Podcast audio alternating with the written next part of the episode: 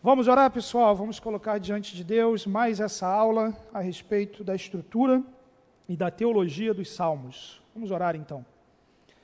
Santo Deus, nós louvamos ao Senhor, somos gratos a Ti pela Sua graça, pela Sua misericórdia, somos gratos pelo dia que o Senhor fez, pela oportunidade que temos de, como igreja, estarmos aqui reunidos, podermos mutuamente nos edificarmos e desfrutarmos da exposição da Sua palavra. Pedimos, Deus Concede-nos uma boa disposição mental, um coração pacífico diante da exortação do Senhor e que a ministração da Sua palavra, Deus, incute em nós, venha incutir em nós uma expressão de fé genuína e compromisso com o Senhor.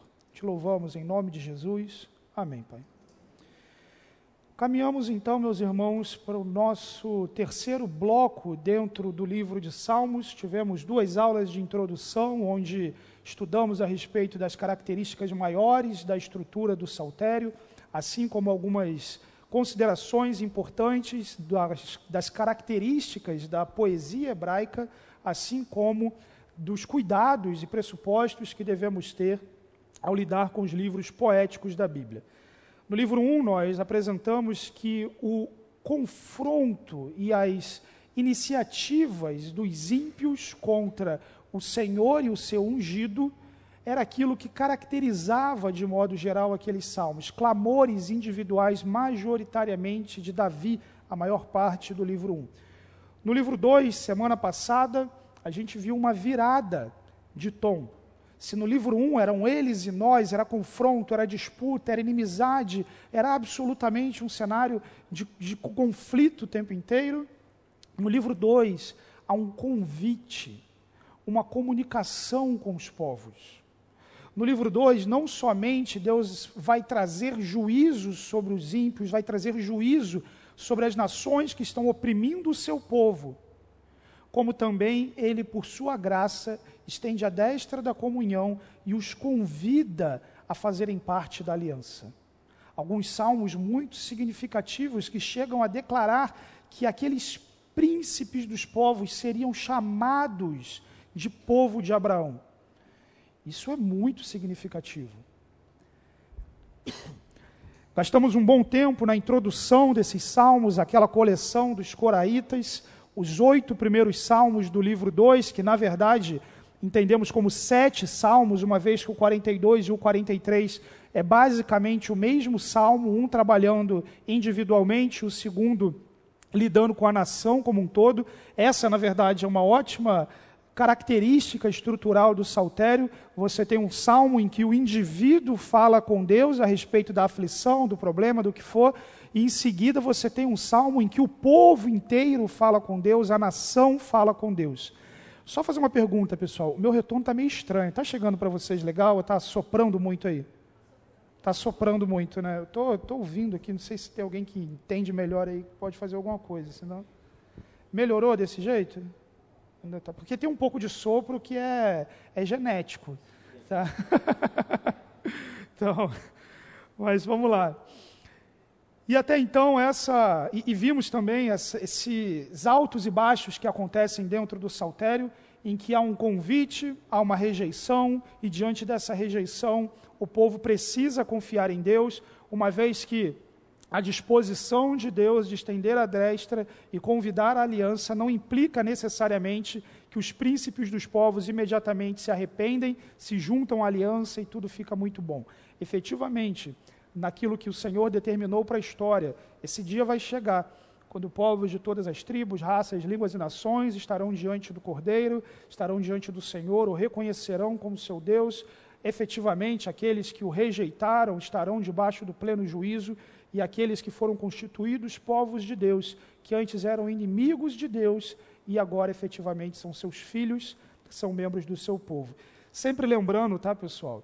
A gente está olhando para o saltério a respeito para eles de coisas que aconteceriam. Hoje, nós somos os beneficiários daquilo que o Saltério disse que aconteceria. Salvo raras exceções, nós não temos judeus aqui hoje. Nós não temos pessoas que originalmente pertenciam às alianças. Majoritariamente, nós fomos incluídos nessa videira. Nós fomos enxertados nessa videira. Majoritariamente, nós nos beneficiamos dessas promessas que para eles eram futuras, que para nós é o presente, e diversos aspectos dessa promessa que ainda estão no nosso futuro. Inclusive aquela que trabalhamos na semana passada a respeito do proto-Romanos 11, aquela estrutura dentro do livro 2, no Salmo, desculpa, já no final do livro 2, em que Israel abençoa os povos e os povos convertidos abençoam a Israel. É Romanos 11, em que o Messias é rejeitado por Israel, o Senhor fala com eles através dos gentios. Em algum momento, Romanos 11 apresenta, existirá uma restauração ou um voltar-se mais significativo de judeus para a aliança, para a nova aliança, para o compromisso com o Senhor, efetivamente. E chegamos então no conteúdo propriamente da nossa aula de hoje, o livro 3 do Saltério. Se houve confronto, se houve convite. O livro 3 agora se detém sobre um dos momentos mais dramáticos na história do povo de Deus, que é o cativeiro na Babilônia. Ao longo da história do povo de Deus, houve diversos confrontos, houve diversas dificuldades, diversos momentos tensos, mas nada tão significativo até então como o cativeiro como a destruição do reino do norte pela Síria e o levar cativo Judá, o remanescente, para a Babilônia. Uma desconstrução da identidade do povo. Lembre lá de Daniel tendo seu nome mudado, assim como seus três amigos, tendo que aprender na corte outros hábitos, costumes. Lembre, ficando somente os pobres, aqueles que, na perspectiva da Babilônia, não tinham nada para contribuir. Entregar a terra prometida à miséria destruir, profanar, o templo do Senhor, acabar efetivamente com a, a, a terra que mana leite e mel. A calamidade é total, não somente porque o sacerdócio está destituído, o culto está destituído, o templo está destituído, a cidade está destituída, mas o rei está destituído. A monarquia davídica foi destituída. Quando você vai fazer um retrospecto, você percebe, houve um ataque a essa monarquia, o reino se dividiu, o reino do norte, o reino do sul. Mas ela está ali ainda. Mas agora esse reino do sul, debaixo de infidelidade a Deus, é levado para o cativeiro. De modo que muitos salmos, dentro do livro 3, questionam ao Senhor Deus e a sua aliança. Deus, mas o Senhor prometeu, o Senhor disse que ia ter um descendente no trono. O que está acontecendo, Senhor? E o editor final do Saltério, com o povo voltando do exílio, estrategicamente constrói, constrói recupera, aglutina coleções pré-existentes de salmos, para formar uma mensagem que responda aos anseios desse povo voltando do cativeiro. O que, que aconteceu com o meu rei? O que, que aconteceu com o meu templo? O que, que tem pela frente? O que, que eu faço agora nessa calamidade, no meio dessa miséria, de tudo que está acontecendo? Calamidade por conta de quebra do pacto e do juízo de Deus é o cenário que caracteriza o livro 3 do Saltério. No entanto, meus irmãos, pode ser que quando eu falo do cativeiro, da Babilônia, de tudo o que aconteceu, muitos de vocês tenham um panorama bíblico muito claro na cabeça e entendam perfeitamente o que é isso mas pode não ser o caso. E por isso é importante, antes de entendermos essa calamidade, brevemente passarmos de por que efetivamente essas coisas aconteceram e como a soberania de Deus no saltério, na palavra de Deus, especialmente no livro 3, está diretamente relacionada com esses eventos históricos. Em primeiro lugar, meus irmãos, isso tudo acontece em torno de três grandes impérios em guerra. Você tem o nosso primeiro personagem, a poderosa Síria, o império terrível, cruel, caracterizado por torturas, por uma malignidade terrível na forma de tratar os prisioneiros. Se a Síria existisse hoje, ela seria, ela sim, o país mais sancionado do mundo, violando todos os, os tratados de guerra ou coisa assim, era uma nação terrível. Mas uma nação cujo império dominou praticamente todo o antigo Oriente Médio uma cultura muito forte e que atacava os povos, destruía os povos, mixigenava os povos, essa é a origem dos samaritanos, coloca gente de outras religiões, de outras culturas, descaracteriza aquele povo e domina aquele povo. Por um lado, você tem a Síria. Por outro lado, você tem a Babilônia, que em certo momento está debaixo do domínio assírio. Mas ela é inquieta. É uma gente que também sabe brigar, que tem poder, que ao longo do tempo tem influência na região que não quer estar debaixo desse poderio. E um pouquinho mais distante, mais para baixo, você tem o problemático Egito, que foi uma grande potência no antigo Oriente Médio, que efetivamente estendeu a sua cultura, o seu domínio, a sua língua, a sua religião, e que estava em conflito constante com essas nações, eventualmente aliadas, eventualmente contra. E no meio disso tudo, você tem essa região do crescente fértil, e você tem Israel, Jerusalém, Judá. Você tem esse pessoal aqui. E aí a gente olha para a Bíblia, a gente pensa, mas por que, gente? Por que, que a Síria vai atacar? Por que, que Babilônia vai atacar? Por que está tudo acontecendo desse jeito? Por que Israel está sendo tão importante? Porque se é só um pontinho no meio desse monte de coisa, por que, que efetivamente esses reinos estão conflitando tanto por esse pedaço de terra? Primeiramente, pelo viés político, meus irmãos. Essa é a configuração geográfica daquele momento. Ali no roxo, você tem o Império Medo-Persa, efetivamente. Na verdade, aqui ainda só a, a média. No verde você tem o Império Babilônico e no vermelhinho ali o Império Lídio, que não é tão citado dentro das Escrituras. Dado o momento do projeto de Deus, da história, dado o momento da questão histórica no Antigo Oriente Próximo, o que acontece é uma aliança entre a Babilônia e os medos. E essa aliança destrona a Assíria. E ao destronar a Assíria, eles dominam efetivamente boa parte daquele território. Só que nesse conflito de Assíria, nesse conflito de Egito, nesse conflito de Babilônia, você tem um camarada que está no meio do caminho. De modo que dominar isso aqui é extremamente estratégico para expandir o reino, dominar o reino e minar a influência do Egito. Se você não conquista Israel, Israel é ele se alia ao Egito. É isso que acontece, inclusive, na Bíblia, está escrito lá. E se Israel está aliado com o Egito, isso gera instabilidade naquele império. Então, politicamente falando, você tem uma configuração estratégica em que esses reis precisam conquistar aquele território para manter a estrutura, o domínio e a expansão do seu reino. Num extremo resumo, é isso. O que efetivamente esses reis não sabem é o que Provérbios 21, capítulo 1 nos dizem. O coração do rei é como um rio controlado pelo Senhor ele o dirige como quer. Essas nações, meus irmãos, podiam fazer isso a hora que eles quisessem. No entanto, efetivamente, é quando o Senhor quer, quando Deus quer julgar a sua nação, quando Deus quer trazer o cativeiro, quando Deus vai cumprir uma ameaça do pacto que ele fez com Moisés, com o povo já previsto, com Abraão já previsto, é que esses reis começam a falar: hum, eu vou expandir meu reino aqui, é interessante eu dominar isso dali. E o outro, hum, eu preciso disso aqui, porque senão o Egito, hum. Veja como, de repente, a configuração política e as intenções dos príncipes se coadunam com a intenção de Deus e o desejo deles de tomar os exércitos desses inimigos para julgar o seu próprio povo.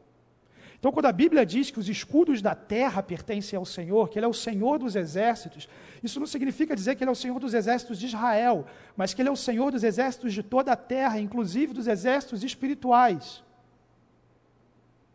Ele detém a soberania sobre todas as coisas.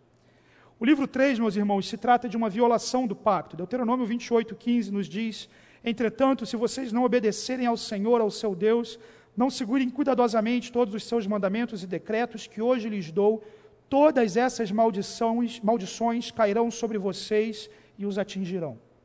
E você tem toda uma estrutura de maldições que basicamente é aquilo que é contrário às bênçãos que eles teriam na fidelidade pactual.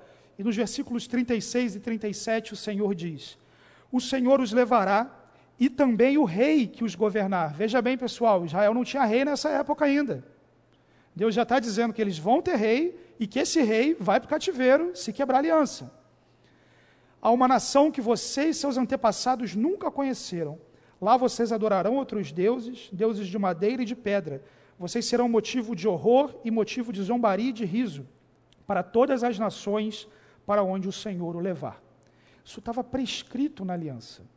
A aliança que a gente encontra no Antigo Testamento basicamente é uma estrutura muito parecida com os antigos tratados de suzerania, em que você tem o senhor suzerano diante dos seus vassalos, assumindo um pacto numa relação que é acompanhada de bênçãos à medida em que há fidelidade pactual e maldições à medida que há descumprimento a esse pacto tomado diante de testemunhas. Alguns dos pactos que Deus faz na Escritura são absolutamente incondicionais. A infidelidade do povo não implica que Deus vai voltar atrás na aliança. Mas alguns pactos têm condições. E o pacto que Deus estabeleceu aqui, o domínio da terra, o permanecer na terra, tinha como condição a fidelidade do pacto. Jeremias 25, 11 e 12, um livro que, se você quiser entender muito do que está acontecendo no livro 3, é um excelente livro para você ler, especialmente porque foi o livro que Daniel leu para entender o que estava acontecendo lá no cativeiro. Jeremias 25, 11 e 12: Toda essa terra se tornará uma ruína desolada, e essas nações estarão sujeitas ao rei da Babilônia durante 70 anos. Quando se completarem os 70 anos, castigarei o rei da Babilônia e a sua nação, a terra dos babilônios, por causa de suas iniquidades, declara o Senhor, e a deixarei arrasada para sempre. Veja como nas mãos do Senhor se encontra a, a soberania e o coração dos reis. Ele está dizendo para a nação que ele vai usar um rei para julgar, e depois ele vai julgar esse mesmo rei. As profecias de Jeremias são tão contra os pecados de Judá, de Israel e de tudo que está acontecendo ali, e tão a favor, digamos assim, de que a Babilônia vai vencer, que o povo começa a tê-lo como um traidor nacional. E quando efetivamente a Babilônia vem, ele fala para não meter a mão em Jeremias, porque Jeremias é aliado, ele fala bem da gente. Né? Então, efetivamente, o povo ignorou essas profecias, mas cumpriu-se tal como o Senhor falou a respeito dos reis, a respeito do tempo, a respeito do juízo de Deus. Isaías 44, 28 fala algo absolutamente significativo, que diz acerca de Ciro: Ele é o meu pastor e realizará tudo o que me agrada. Ele dirá acerca de Jerusalém: será reconstruída, e do templo sejam lançados os seus alicerces. Se a gente lê efetivamente isso assim, a gente passa batido, se não fosse um fato, gente. A profecia de Isaías acontece 200 anos antes do nascimento de Ciro. Isaías está profetizando nominalmente, nominalmente, que os persas viriam e os persas seriam usados para a destruição da Babilônia, para, na verdade a destruição não, porque eles não destruíram, para a conquista da Babilônia e a libertação do povo de Deus. Deus disse quem ia destruir ele disse o que ele ia fazer com quem, ia levar, com quem levasse para o cativeiro, quanto tempo ia ficar no cativeiro, e ele disse por nome quem ele ia usar para fazer o povo voltar para a terra. Essa é a expressão da soberania de Deus. Essa cena de Rembrandt, o banquete de Belsazar, apresenta aquele fatídico cenário narrado em Daniel em que o rei está celebrando e, e, se gloriando com o, a sua corte, até que uma mão aparece. E, e aparece escrito para ele, Menemene tekel uparsim, pesado foste, encontraste em falta, encontrado em falta. Ele ia perder o reino naquele dia. Aí você sai um pouco da escritura. Tem um curso de Jeremias gravado, tá, irmãos, que eu dei aqui na igreja. A primeira aula não está. Tem muita coisa disso lá. Você tem dois documentos arqueológicos, a, a Ciropédia e o cilindro de Ciro. O cilindro de Ciro especificamente relata o que aconteceu. Enquanto isso aqui que Daniel escreveu está acontecendo, o povo está lá se banqueteando, o cilindro de Ciro narra que esses indivíduos, que o, o império persa, sob o domínio de Ciro, chega na Babilônia e eles conquistam a Babilônia sem matar ninguém praticamente. Não tem guerra. O que eles fazem? O povo está tão celebrando que eles desviam o curso do rio, as águas baixam, eles entram tranquilamente na Babilônia. A gente não sabe o quanto é propaganda ou quanto não é. O cilindro de Ciro diz que o povo celebrou que eles chegaram e tal. Finalmente a gente vai sair desse domínio. Essa parte provavelmente é propaganda. Mas ele é morto ali. Então, olha a soberania de Deus. Deus está, enquanto aquela mão está escrevendo lá, e ele está celebrando, os exércitos inimigos já estão entrando na Babilônia. Olha que, que poderoso isso, meus irmãos. Olha, olha a soberania de Deus. Ciro não acordou um dia e falou: Ah, eu vou lá pegar a Babilônia. Não, 200 anos antes dele nascer, Deus falou que usa ele para isso. Mas até lá, houve calamidade, houve dificuldade. No primeiro ano do rei Ciro, ele ordena o retorno do povo de Deus para sua terra. Gente, no primeiro ano. Olha o que Deus está fazendo. Essa é a soberania de Deus. Mas o povo voltando do cativeiro precisa aprender a ver isso. Precisa aprender a ver o domínio de Deus, a soberania de Deus, os atos de Deus na história, o juízo de Deus. E pelo menos, meus irmãos, no aspecto que levou para o cativeiro, ele foi muito efetivo. Se você lê o Antigo Testamento inteiro, o que, que você mais vê? O povo com Baal, o povo com Astarote, o povo com os deuses do Egito, o povo idolatrando, o povo idolatrando, o povo idolatrando, o povo queimando os filhos nos altos de, de incenso, o povo fazendo nos fogaréis de Moloque, o povo fazendo um monte de coisa em idolatria. Depois do cativeiro, nunca mais houve idolatria em Israel. Nunca mais. Idolatria no que diz respeito a colocar uma imagem e tal, não esse sentido moderno que a gente usa, do, enfim. Mas idolatria per si. Você não tem mais Israel idolatrando ao Senhor. Eles aprenderam o preço da violação do pacto. Eles aprenderam efetivamente o que eles têm a perder nessa aliança. Qual a estrutura, então, do livro 3, dessa devastação por todos os lados? Em primeiro lugar, nós temos uma introdução que vai dos Salmos 73 e 74, um lamento individual, um lamento nacional, seguidos pelos Salmos 75 e 76, em que há uma resposta de Deus, é, ressaltando o reino, o domínio do Senhor. Os Salmos 77 a 83 apresentam a devastação da nação e o domínio de Deus, a libertação, olhando especialmente para o Egito. Salmo 86, a gente tem um único salmo de Davi, que é significativo. Um único salmo de Davi. Salmo 87, nós temos os salmos dos filhos de Corá. 87, 88, na verdade, a parte 2 dos filhos de Corá. E a conclusão, os Salmos 88, 89, os Salmos dos Ex-Raítas, Etan e Emã. Ali está as afitas, pessoal, por uma razão.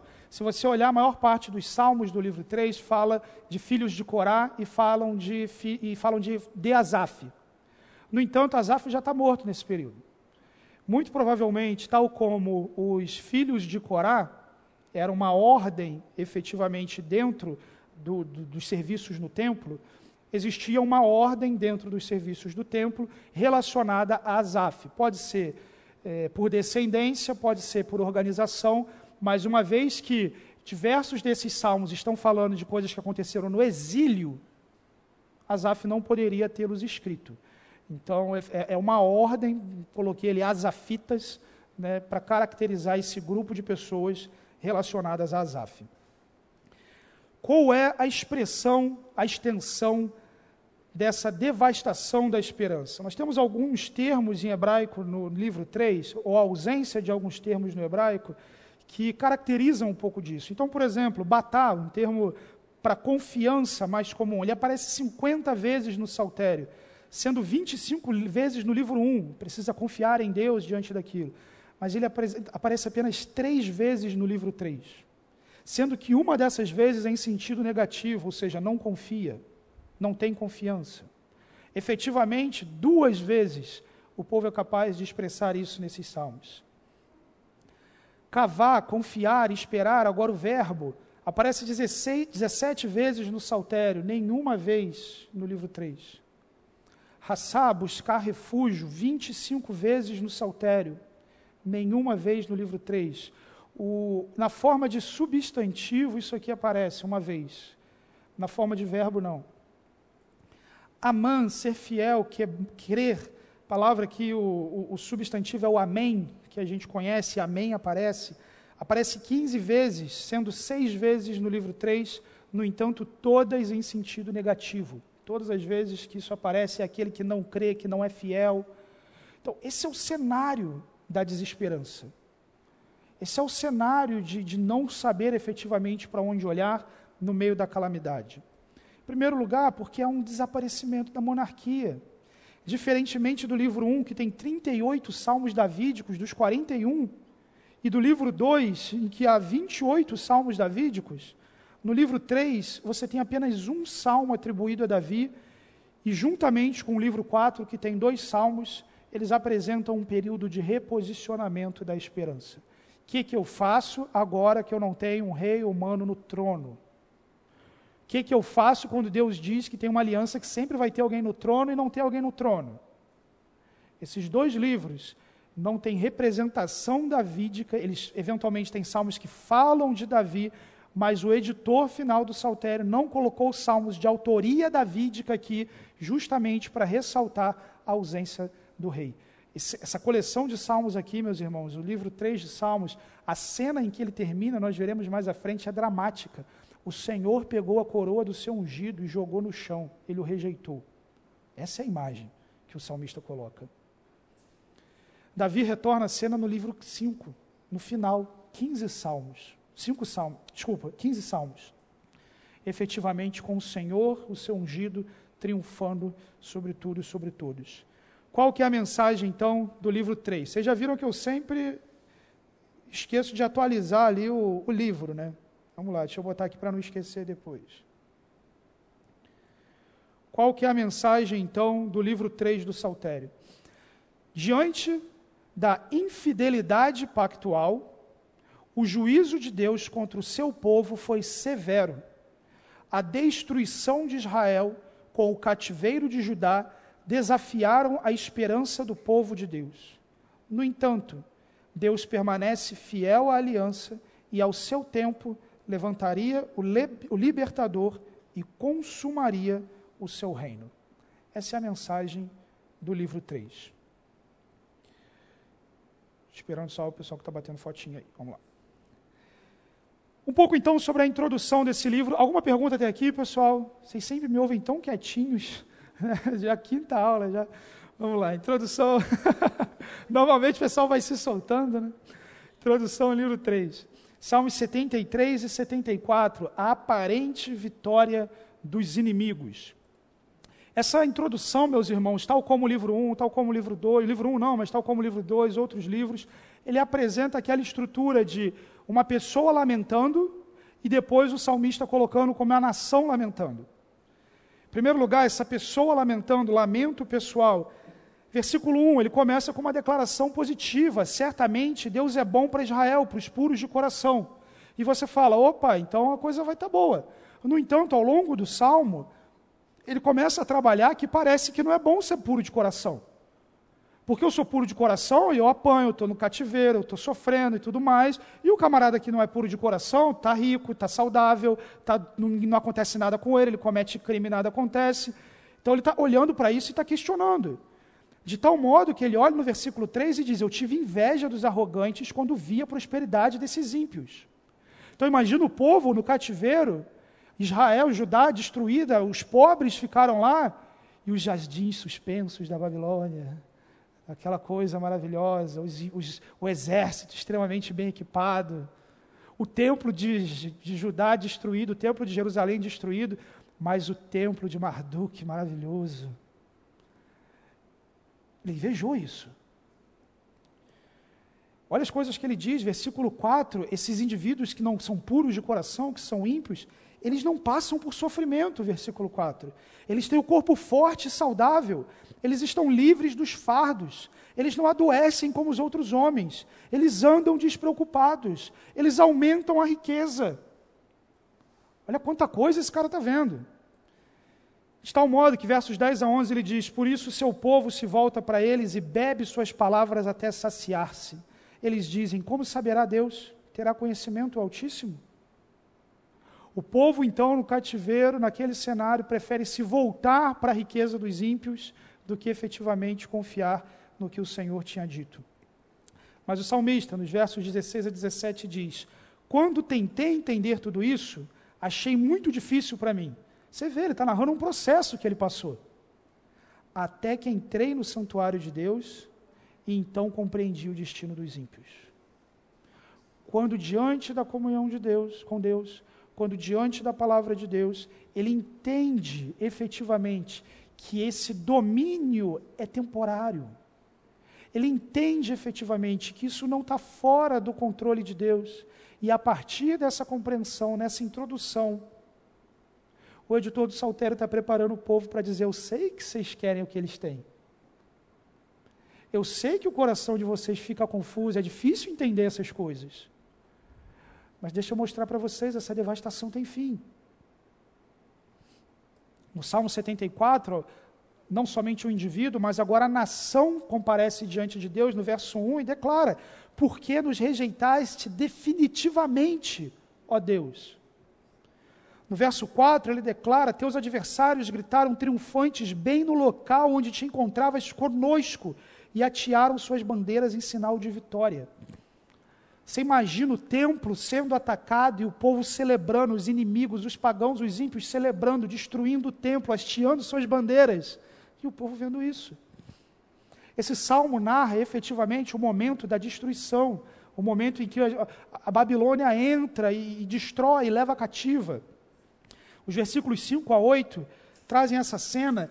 Pareciam homens armados com machado invadindo um bosque cerrado com seus machados e machadinhas esmigalharam todos os revestimentos de madeira esculpida, atearam fogo ao teu santuário, profanaram o lugar da habitação do teu nome, disseram no coração: Vamos acabar com eles. Queimaram todos os santuários do país. Essa é a calamidade, essa é a devastação. Versículo 9: Já não vemos sinais miraculosos, não há mais profetas, Nenhum de nós sabe até quando isso continuará. Você sabe o que é curioso nesse salmo, meus irmãos? É que teve sinal miraculoso, teve profeta e teve data de quando isso ia acabar. E o versículo 1 diz: O Senhor nos rejeitou definitivamente, mas o Senhor também já tinha dito que não seria definitivamente. Mas o editor final do Saltério registra esse lamento para registrar o sentimento da nação. O sentimento da nação diante dessa devastação, dessa calamidade é esse o Senhor nos abandonou. Acabou, não tem mais nada. Não tem mais rei, não tem mais templo, eles destruíram tudo, saíram arrancando tudo no templo. Acabou. Não tem profeta, mas hein, Jeremias, Isaías, tudo. Mas esse é o coração do povo. Esse é o coração do povo. E o salmista está introduzindo a calamidade, reproduzindo o que está no coração desse povo. Nos versículos 75 e 76, os salmos então expressam a resposta do rei, o reinado de Deus sobre os reis terrenos. Salmo 75, versículo 2, veja, o outro terminou dizendo: Eu não sei até quando isso vai acabar. O Salmo 75 diz: Tu dizes, eu determino o tempo em que julgarei com justiça. Se você olhar esse, esse salmo, você vai ver com frequência a ideia de tempo acontecendo ali. Efetivamente, o Salmo 75 respondendo os anseios daquilo que foi introduzido. Mais uma característica forte de evidência estrutural dentro do saltério. De que forma Deus vai determinar o tempo em que julgar com justiça? Ele vai abater o orgulho desses poderosos. Muito daquilo que eles dizem, esses salmos agora estão muito nesse sentido, que os ímpios dizem o que o povo de Deus ouve. Se você comparar, por exemplo, Salmo 73, 8 a 9, eles zombam e falam com mais intenções, em sua arrogância ameaçam com opressão, com a boca rogam a si os céus e com a língua se apossam da terra. Até quando o adversário irá zombar, ó Deus? Salmo 74, 10. Será que o inimigo blasfemará o teu nome para sempre? Novamente, a questão temporal. Salmo 75, 4 a 5. O Senhor respondendo: Aos arrogantes digo: parem de vangloriar-se. E aos ímpios: não se rebelem contra os céus. Não falem com insolência. Literalmente, se você fosse traduzir isso, literal era: não levantem o chifre de vocês. Palavra que no hebraico dá o sentido de exaltação, de poder. Baixa a crista, Baixa a bola, vocês não são tão poderosos assim como vocês acham. E no Salmo 76, a resposta final do Senhor: os homens valorosos jazem saqueados, dormem o sono final, nenhum dos guerreiros foi capaz de erguer as mãos.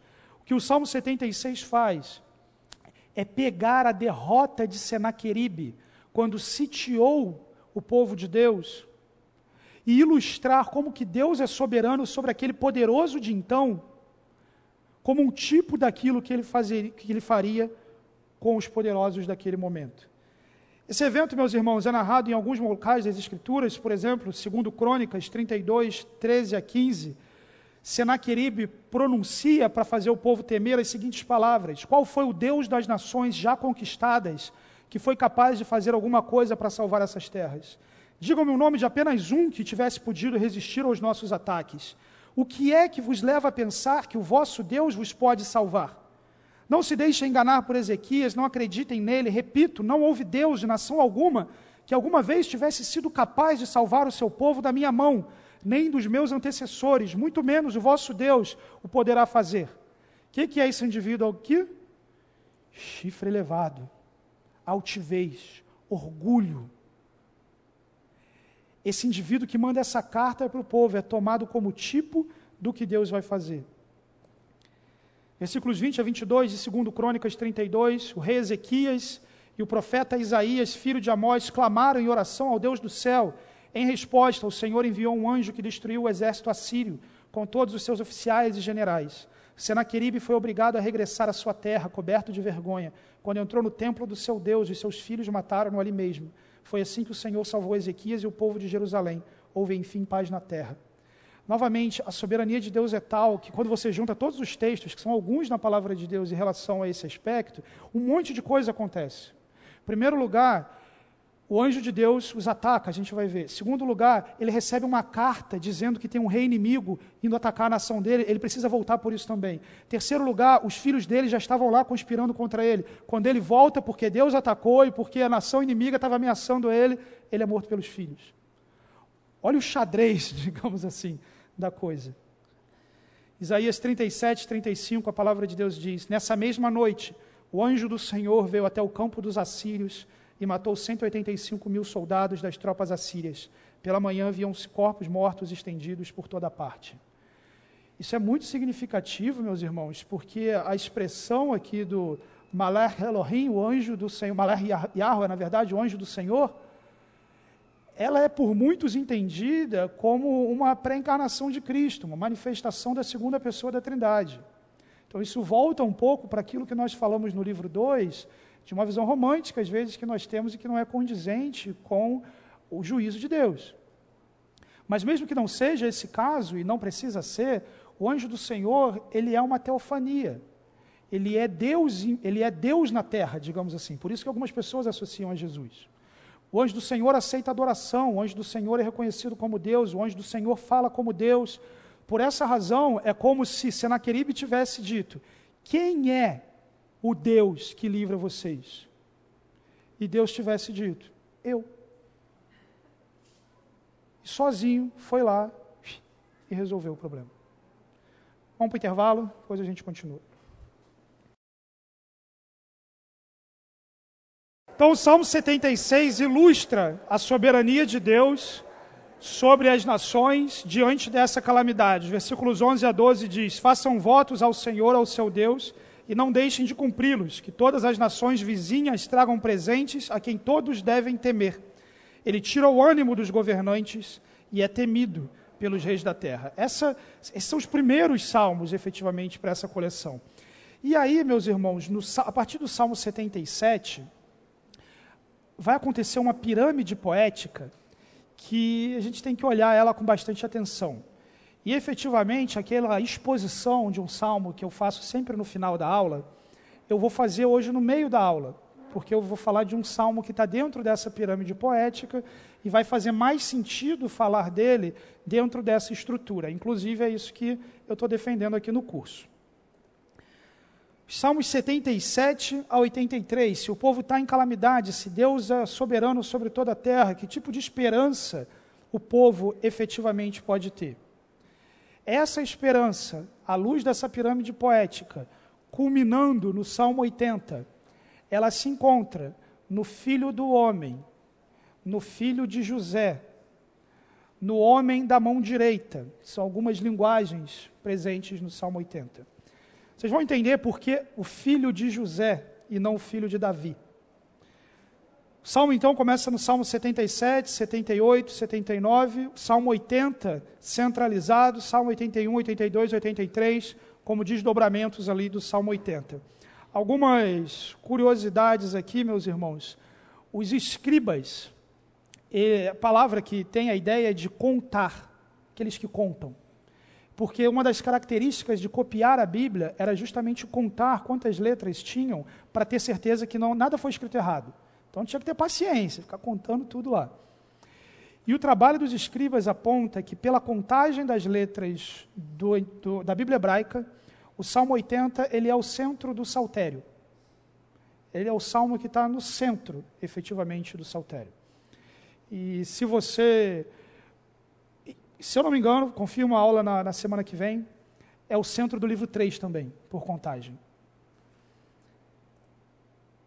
O que esse salmo apresenta na primeira metade dele? Em primeiro lugar, ele reafirma, ele relembra os livramentos do Egito. Então, novamente, uma referência sendo tomada. Deus apresentou o livramento de Senaqueribe, agora o livramento do Egito. Uma pergunta, pessoal. Alguém pegou a lista de presença? Está passando aí? Não. Então eu acho que a lista de presença não veio para cá. Eu vou pedir uma gentileza. Nesse armário tem folha. Se alguém puder, por gentileza, pegar aqui um, a caneta, o papel, passar para o pessoal anotar. Aí, ó, a lista aí. Olha ela aí. Estava escondida. É a lista essa? Então tá jóia.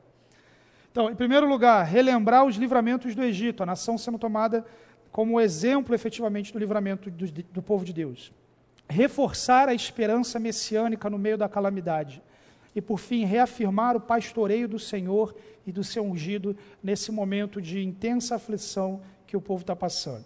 Salmo 77, versículo 15, a palavra de Deus diz: Com o teu braço forte resgataste o teu povo, os descendentes de Jacó e de José. Preste atenção, meus irmãos, nisso, especialmente aqueles que estão lendo, estão topar aquele compromisso de ler o Saltério ao longo do curso. Prestem bem atenção como nessa coleção vai aparecer muito Jacó, José, muito José, os descendentes de José, Manassés, Efraim. Estranhamente, o foco não está em Davi. O foco não está na aliança davídica, aparentemente. Com o teu braço for, forte resgataste o teu povo, descendentes de Jacó e de José. Os salmos apresentam uma forte imagem do pastoreio de Deus. Salmo 77, 20: Guiaste o teu povo como a um rebanho pela mão de Moisés e de Arão. 78, 52: Mas tirou o seu povo como ovelhas e o conduziu como a um rebanho pelo deserto. 79, 13, então nós, o teu povo, as ovelhas da tua pastagem. Então o salmo o tempo inteiro olha, essa coleção de salmos o tempo inteiro olha para o que Deus fez no Egito, para a libertação que Deus fez do seu povo quando eles estavam no cativeiro no Egito, como um pastor que conduz esse povo do cativeiro como um rebanho, livrando dos perigos, esse é o retrospecto que é feito. O Salmo 78, inclusive, faz todo um retrospecto do livramento de Deus. Diz: você precisa lembrar os seus filhos, ensinar os seus filhos as coisas que Deus fez, de como Deus libertou, de como Deus guiou, de como Deus efetivamente livrou. E aí a gente chega no Salmo 80.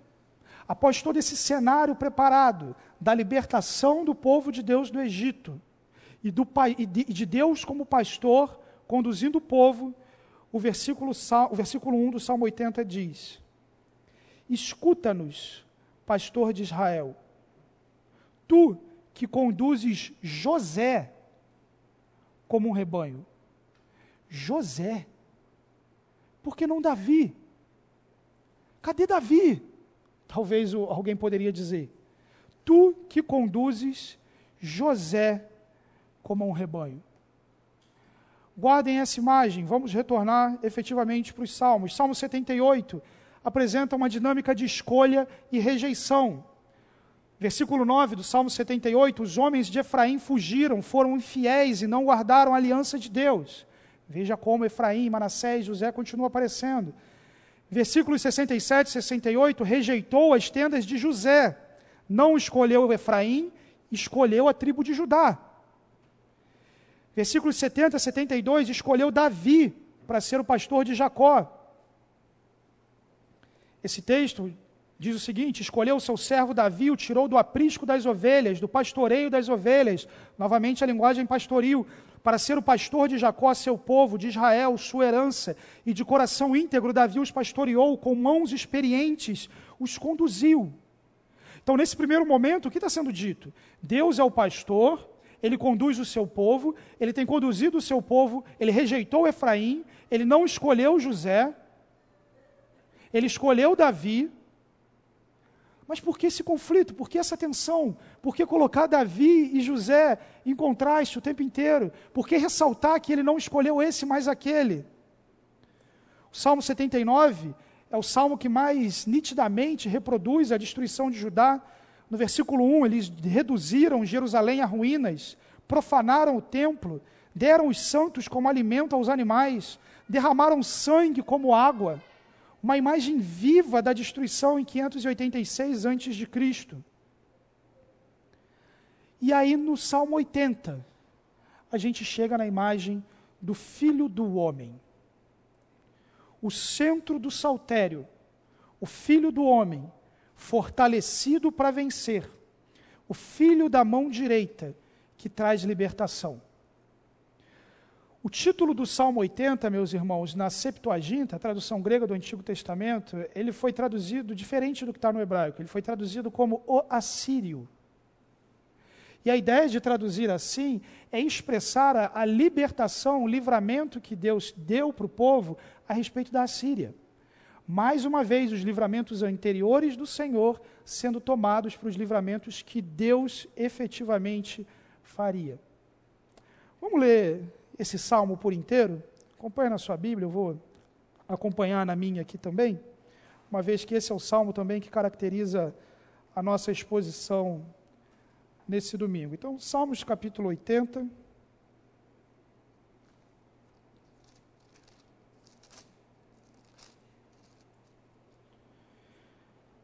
Ao mestre de canto, segundo a melodia, os lírios, testemunho de Asaf, salmo. Dá ouvidos, ó pastor de Israel, tu que conduzes José como um rebanho, tu que estás entronizado acima dos querubins, mostra o teu esplendor. Diante de Efraim, Benjamim e Manassés, desperta o teu poder e vem salvar-nos. Restaura-nos, ó Deus, faze resplandecer o teu rosto e seremos salvos. Ó Senhor Deus dos exércitos, até quando estarás indignado contra a oração do teu povo? Para comer, tu lhe deste pão de lágrimas e para beber, pranto em abundância. Fizeste de nós um motivo de conflito entre os nossos vizinhos e os nossos inimigos zombam de nós a valer. Restaura-nos, ó Deus dos exércitos, faze resplandecer o teu rosto e seremos salvos. Trouxeste uma videira do Egito, expulsaste as nações e a plantaste, preparaste-lhe o terreno, ela deitou profundas raízes e encheu a terra. Com a sombra dela os montes se cobriram e os seus ramos se estenderam por cima dos cedros de Deus. Ela estendeu a sua margem até o mar e os seus rebentos até o rio Aqui está falando de Israel, tá, gente? Porque derrubaste, porque derrubaste as cercas que havia em volta dela, deixando que todos os que passam pelo caminho arranquem as suas uvas. O javali da selva devasta, os animais do campo se alimentam dela. Ó Deus dos exércitos, volta-te, nós te rogamos. Olha do céu, vê e visita essa vinha. Protege o que tua mão direita plantou, o ramo que para ti fortaleceste. Foi cortada, foi queimada pereçam os nossos inimigos pela repreensão do seu rosto. Seja a tua mão sobre aquele que escolheste, sobre o filho do homem que fortaleceste para ti, e assim não nos afastaremos de ti. Vivifica-nos e invocaremos o teu nome. Restaura-nos, ó Senhor, Deus dos exércitos, e faze resplandecer o teu rosto, e seremos salvos.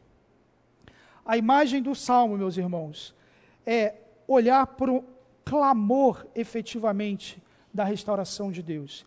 Dentro de todo esse preparo, esse terreno que foi preparado de José, dos descendentes de José e de Davi, que é o escolhido de Deus, o salmo começa: Escuta-nos, pastor de Israel. tu que conduzes a José como um rebanho, tu que tens o teu trono sobre os querubins, manifesta o teu esplendor diante de Efraim, Benjamim, Manassés. Desperta o teu poder, vem salvar-nos. A introdução do salmo diz respeito a uma libertação esperada em José e os seus descendentes. Mas por que José e seus descendentes, se logo antes ele disse que Deus não escolheu José, escolheu Davi? O versículo 17 diz: Esteja a tua mão sobre o homem da tua mão direita. Essa é a tradução correta. Algumas em português também colocam assim. Sobre o filho do homem a quem fizeste crescer para ti. O versículo 17 diz que esse descendente de José é o homem da mão direita de Deus. Ele é o filho do homem que Deus fortaleceu, que Deus fez crescer para ti.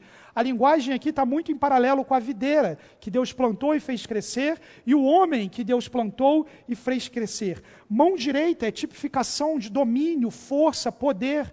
Filho do homem é uma imagem longamente empregada pelos profetas a respeito, pelos, a respeito do Messias. Ezequiel, Daniel, diversos profetas falam do Messias nesses termos. Um Messias de José.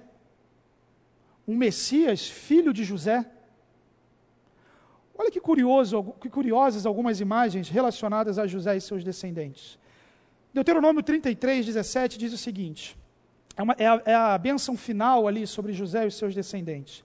A respeito de José, disse que o Senhor abençoe a sua terra com o precioso orvalho que vem de cima, do céu, e com as águas das profundezas, com o melhor que o sol amadurece, com o melhor que a lua possa dar, com as dádivas mais bem escolhidas dos montes antigos e com a fertilidade das colinas eternas, com os melhores frutos da terra e a sua plenitude, com o favor daquele que apareceu na sarça, na sarça ardente que tudo isso repouse sobre a cabeça de José, sobre a fronte do escolhido entre os seus irmãos. Escolhido entre os seus irmãos.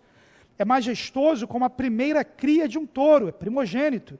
Seus chifres são os chifres de um boi selvagem, poder, domínio, com os quais ferirá futuro as nações até os confins da terra. Assim são as dezenas de milhares de Efraim, assim são os milhares de Manassés. Há uma expectativa messiânica em torno de José um domínio, escolha de José em relação aos seus irmãos, em relação a Judá. Olha o que acontece em 1 Crônicas 5, 1 a 2. Esse texto ele está fazendo um retrospecto das bênçãos e do que cada tribo recebeu. E quando chega em Rubem, em Rubem, o primogênito, o cronista acrescenta uma nota editorial ali. Estes são os filhos de Rubem, o filho mais velho de Israel. Mas deixa eu explicar isso. De fato, ele era o mais velho, mas por ter desonrado o leito de seu pai, seus direitos de filho mais velho foram dados aos filhos de José, filho de Israel, de modo que não foi alistado nos registros genealógicos como primeiro filho. Olha atenção com Judá já aqui. Embora Judá tenha sido mais poderoso de seus irmãos e dele tenha vindo um líder, os direitos de, do filho, os direitos de filho mais velho foram dados a José. Então, a primogenitura que implica, inclusive, em, em, em, no controle familiar, inclu, em, seu principal herdeiro, não estava sobre Judá, mas estava sobre os descendentes de José. Olha que curioso isso que o, o Antigo Testamento coloca. Isso, meus irmãos, dá origem a uma tradição dos dois Messias.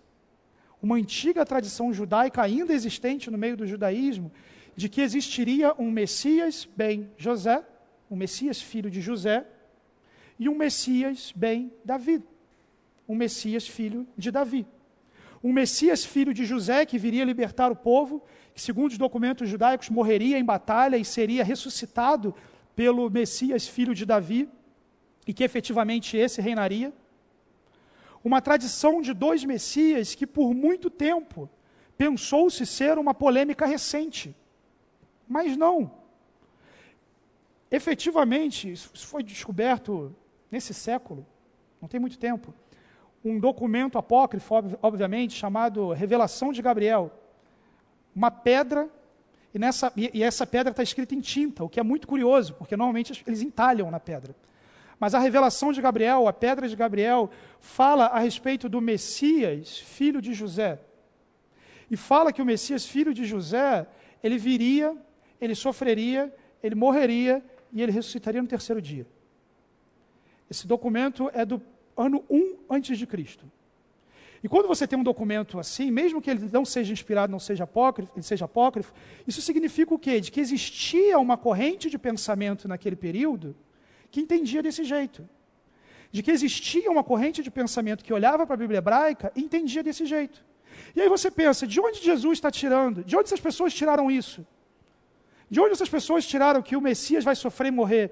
De onde essas pessoas tiraram que o Messias vai ressuscitar? Do mesmo lugar que Jesus tirou quando olha para o povo e diz: Vocês não conhecem a Escritura nem o poder de Deus. Da Bíblia. Jesus está citando os Salmos, Jesus está citando isso tudo. Isso mostra que efetivamente o desvirtuamento da leitura dos salmos, dessa estrutura de salmos que nós estamos colocando aqui, que, enfim, e, e, das profecias do Antigo Testamento, se deram justamente pelo florescimento do que Jesus critica, que é a tradição dos anciãos. Os indivíduos liam não a Escritura e as intenções de Deus, mas o comentário do comentário da Escritura. Essa era a tradição dos anciãos.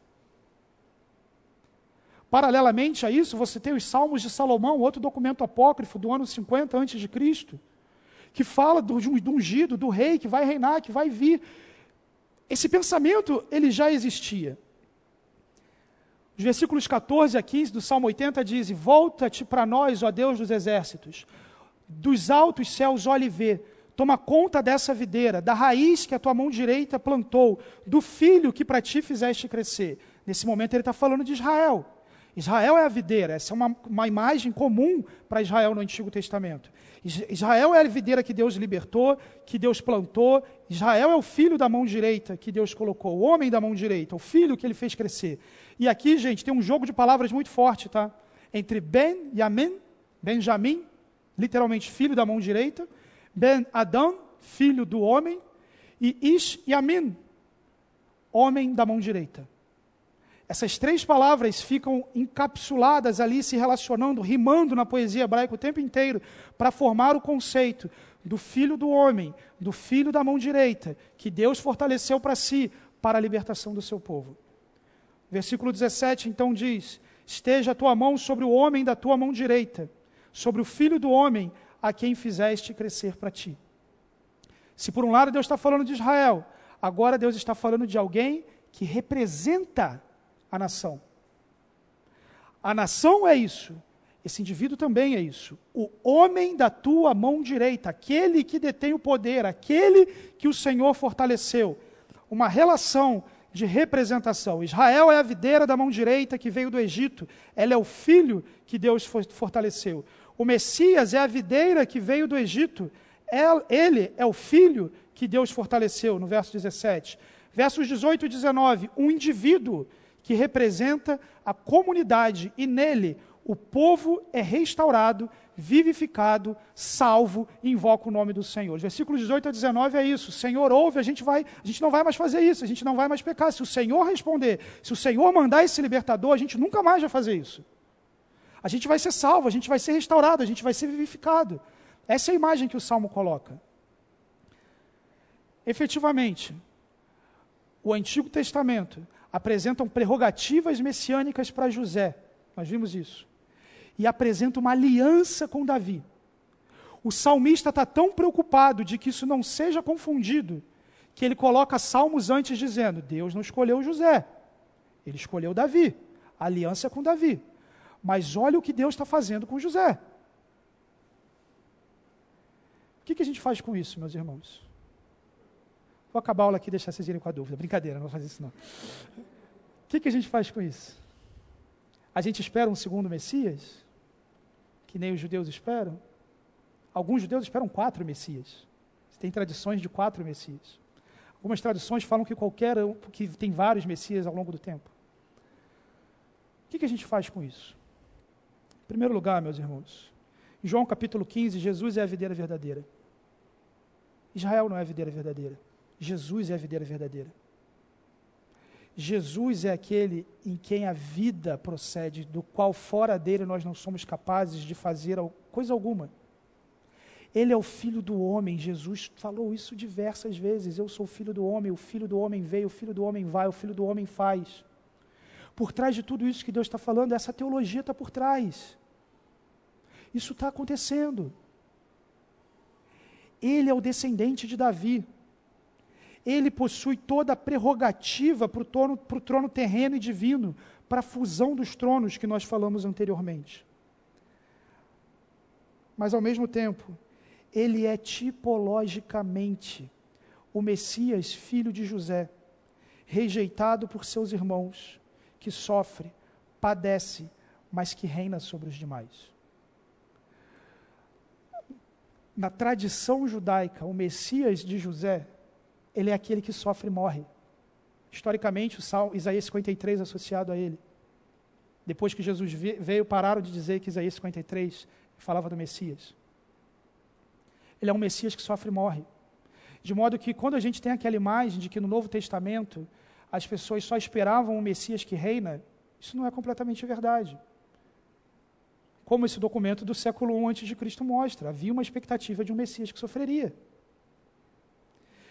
Tipologicamente, meus irmãos, significa que alguém ou algo no Antigo Testamento que era caracterizado por uma história, por um ato redentor na sua vida e que tem uma relação direta com aquilo que Cristo fez e vai fazer. O Messias, filho de José, é aquele que, na verdade, José é, e os seus descendentes são aqueles que tipologicamente são o primogênito, possuem o direito de primogenitura sofreram rejeição de Israel, dos seus irmãos. Mas reinou, venceu e ganhou preeminência sobre eles. Essa é a tipologia do Messias, filho de José, sobre Jesus Cristo. Olha que legal isso aqui. Como filho de Adão, ele é o descendente que representa toda a humanidade e pisa na cabeça da serpente. Como filho de Abraão, ele é o descendente que abençoa todas as famílias da terra. Como filho de Davi, ele é o rei prometido que traz justiça e paz. E como filho de José, ele padece por seus irmãos e vence. Ele tem o trono de Davi por descendência e, tipologicamente, a primogenitura de José. Que coisa maravilhosa, não é, meus irmãos? Ver que isso tudo já estava lá na Bíblia e, e como que essas coisas se cumprem em Jesus, eu, eu fico muito empolgado com isso. O Messias, bem José, então, enfatiza um aspecto do Messias, sua primogenitura, sua vitória e o seu sofrimento. O que, que acontece a partir de que esse libertador surge? Versículo 81, Deus livrou Israel do Egito. Salmo 81.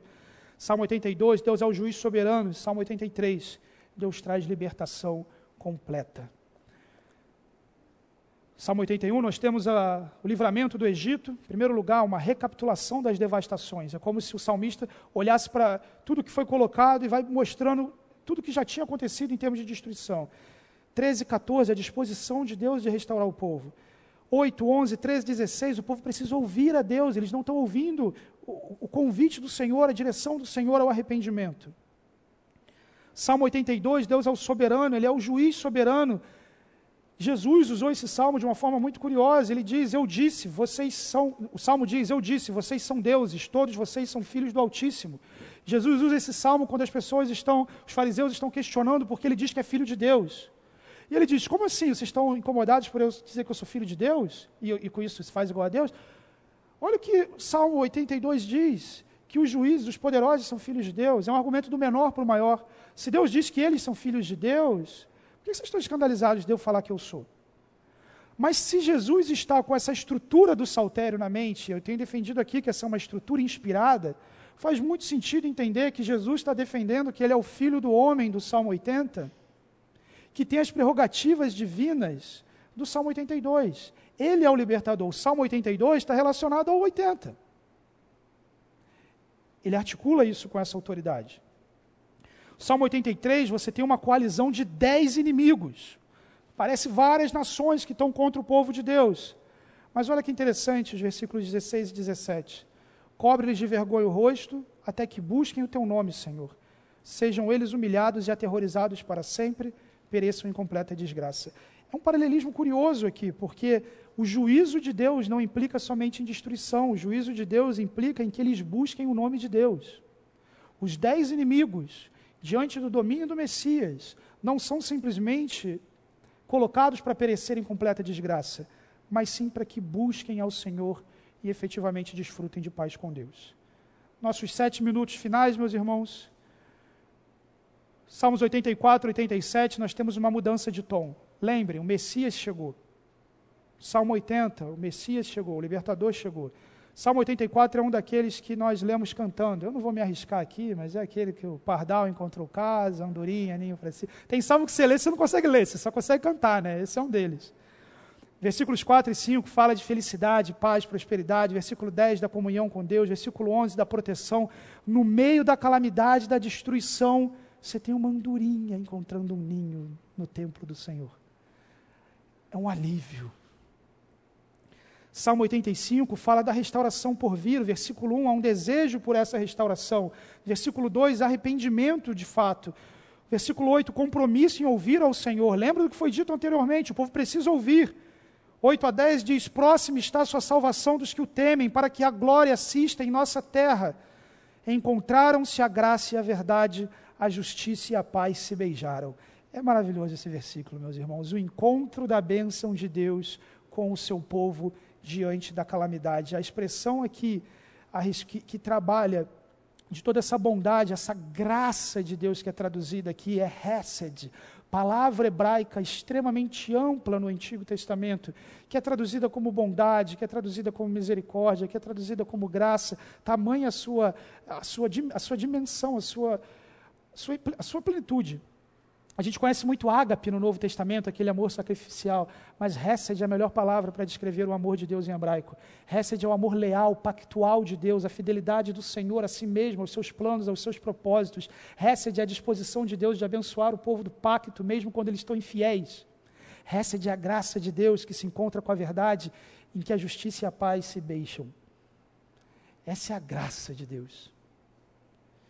Salmo 83, nós temos o único salmo de Davi no livro 3, enfatizando a calamidade da monarquia. Um salmo que coloca o clamor de Davi.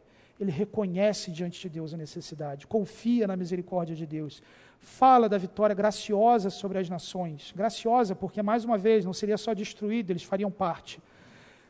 Ele seria livre da morte, do perigo mortal e teria também uma vitória em juízo contra as nações.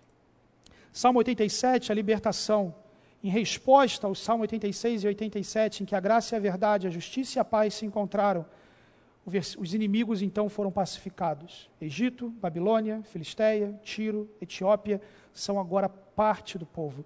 Mesmo no meio da calamidade, a graça de Deus continua. Leia depois com calma esse salmo. Versículo 6 diz: O Senhor escreverá no registro dos povos. Está falando dos inimigos. Esse nasceu ali com danças e cânticos dirão: Em Sião estão as nossas origens. Meu Deus! Você imagina o filisteu falando: Em Sião estão as minhas origens. Você imagina o cara da Babilônia falando: Em Sião estão as minhas origens. E o povo de Deus dizendo: Esse Babilônio nasceu aqui. Ele, ele é tão da aliança como eu. Olha que imagem poderosa que o Saltério coloca. E temos então Salmos 88 e 89 a conclusão do, do livro, a esperança pactual dos israelitas, os descendentes de Zerá. Como começa, termina. Da mesma forma que você teve um lamento pessoal e nacional, agora você tem um lamento pessoal e nacional no final do livro. O livro tem o Salmo 88. Salmo 88, meus irmãos, eu diria que é o salmo sem final feliz. E se a gente não tem uma leitura estrutural do saltério, se a gente não entende o que Deus está fazendo no saltério, a gente olha para um salmo como esse e diz: Meu Deus, se você sorteou na Bíblia e caiu nesse, você está triste, acabou. Então, assim, não sorteie. Porque é só assim, a minha vida está à beira da morte, eu estou contado entre os baixo uma cova, eu estou atirado entre os mortos, eu estou ferido de morte, eu estou na mais profunda cova. Esse cara conseguiu, sabe o Salmo 119 que fala da Bíblia de várias formas? Ele fala da morte de várias formas, de quantas formas diferentes ele morreu. Isso é o Salmo 88. Morte, morte, morte, morte, morte, morri. Só que muitos, muitos salmos assim, quando chegam no final, o que, que ele fala? Mas tu, Senhor, me livrarás da morte, mas tu, Senhor. Mas o Salmo 88, 18, ele termina: Tiraste de mim os meus amigos e os meus companheiros, as trevas são a minha única companhia. Fim. Essa é a imagem. Depois de morrer de todas as formas diferentes, ele ainda perde os amigos e a única coisa que ele tem é a escuridão. Por outro lado, meus irmãos, a presença de um salmo assim no saltério mostra como Deus leva a sério e é realista com as aflições e o lamento do nosso coração. Em primeiro lugar, Deus permitiu o registro no saltério, lá na introdução, do cara reclamando de um monte de coisa que Deus tinha feito. Tinha profeta, tinha milagre, tinha tudo aquilo. Mas Deus registrou, porque na dúvida, e ele está em dúvida lá, ele está dizendo, está difícil de eu entender. Deus também permite o registro de um salmo absolutamente pessimista, que olha para Deus, rasga a alma diante de Deus, diante da dor, do luto, da morte, do perigo, e é isso, e naquele momento não tem resposta para isso. E na vida, eventualmente, a gente não tem uma resposta tão imediata e rápida tão quanto a gente gostaria. Mas o Salmo 89, se o Salmo 88 fala da vitória da morte, o Salmo 89, que é a conclusão do livro 3, fala sobre a vitória sobre a morte. Então veja como é importante a leitura estrutural do Saltério. Em primeiro lugar, depois de um salmo tão triste, ele começa celebrando no versículo 1. A aliança davídica é reafirmada nos termos dela, de que o Senhor constituiu o rei, de que a aliança. Deus chega a dizer que, mesmo que os descendentes de Davi sejam infiéis, olha que importante isso para o livro 3. Deus não vai deixar de ser fiel, de abençoar, ele vai punir os filhos de Davi, mas ele vai continuar fiel à aliança. Olha que declaração importante no livro 3. O livro fala de Deus como Criador, o Salmo fala de Deus como Criador soberano, sobre as bênçãos de Deus. Davi é exaltado, mas nos versículos 38 a 45, ele é aparentemente rejeitado. Ele diz: O Senhor rejeitou o seu ungido. A coroa de Davi foi lançada na poeira. Acabou, Deus. O Senhor falou isso, mas e aqui? E aí, nessa estrutura, Deus disse que ia ter aliança e que ele não ia se afastar da aliança. Mas cadê a aliança? Parece que deu errado. E ele termina então nos versículos 46 a 52. Deus, eu estou confiando na aliança. Faz de volta, restaura. Traz de volta isso que o Senhor prometeu. Versículos 26 a 29. Preciso de dois minutinhos, tá, gente? Ele me dirá: Tu és o meu Pai, o meu Deus, a rocha que me salva. Também o nomearei meu primogênito, mais exaltado dos reis da terra. Manterei o meu amor por ele para sempre, a minha aliança com ele jamais se quebrará. Firmarei a sua linhagem para sempre, o seu trono durará enquanto existirem nos céus. Deus estabeleceu isso. 38 e 39, mas tu rejeitaste, recusaste, te enfureceste com teu ungido, revogaste a aliança com teu servo, desonraste a sua coroa, lançando-a ao chão. Mas efetivamente, frente à calamidade, Deus trará a restauração final.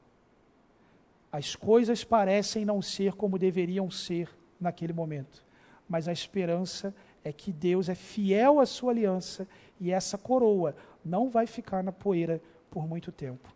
Tem aflição, tem calamidade, tem sofrimento, tem dor, enquanto se espera a glória que Deus tem para o seu povo.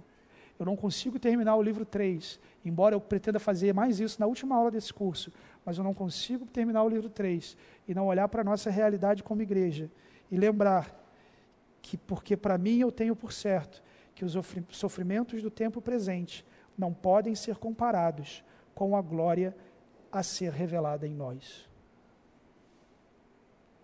Foi esperança para eles, é esperança para nós. A coroa do nosso rei pode ser difamada, daqui a pouco vai ter especial de Natal, de um monte de coisa. A coroa do nosso rei pode ser cuspida, rejeitada. A coroa do nosso rei pode ser alvo de humilhação. Mas essa coroa tem dono, esse rei já está no trono, ele vai voltar.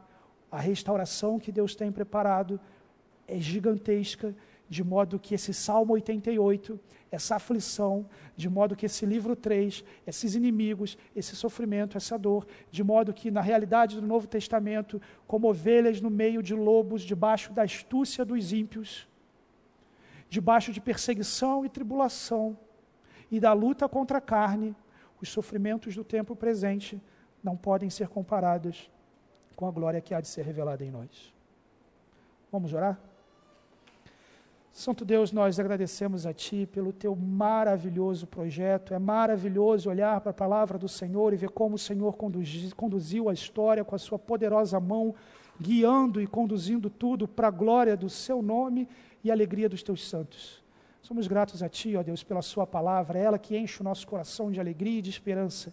E diante do Senhor, ó Deus, nós clamamos, Maranata, hora vem, Senhor Jesus, e sabemos que o Senhor é fiel à sua aliança e consumará o seu reino, que na calamidade do tempo presente possamos estar firmes como o Senhor é firme na aliança conosco. Nós te louvamos, ó Deus, em nome de Jesus. Amém.